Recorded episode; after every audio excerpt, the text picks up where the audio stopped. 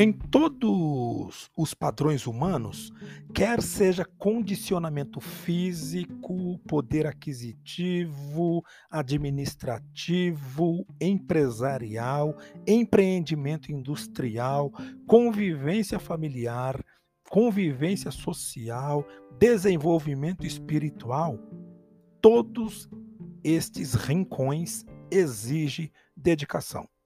O mundo é feito de todo tipo de gente. Algumas pessoas nascem meio estúpidas, outras nunca sabem ser agradecidas, algumas são ambiciosas, outras são grosseiras.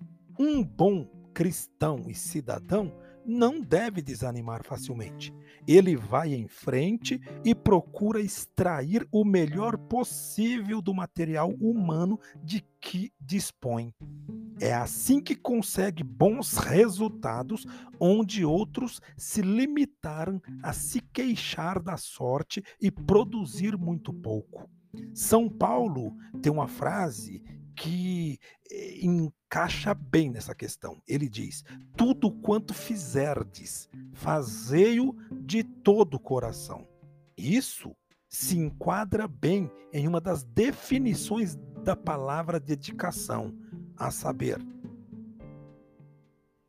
o que se sacrifica por alguém ou por alguma coisa, devotado, serviçal. No entanto, o que significa dedicação? Dedicar traduz um verbo hebraico que tem o sentido de manter apartado, separado, estar apartado, recolher-se. No Israel antigo, o sumo sacerdote Arão usava seu turbante, o sinal sagrado de dedicação, que era uma brilhante lâmina de ouro puro, com as palavras: santidade ao Senhor.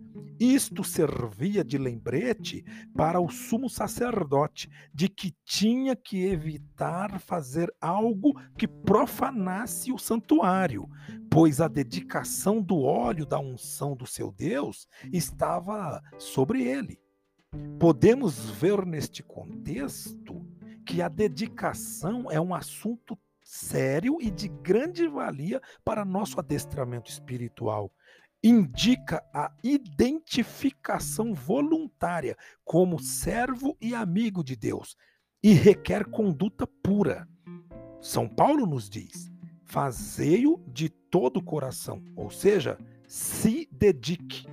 Nós, como cristãos e seres humanos dedicados, temos a pesada responsabilidade de viver à altura da nossa dedicação, fiéis até o fim, como frisa o evangelista São Mateus. Mas aquele que perseverar até o fim será salvo.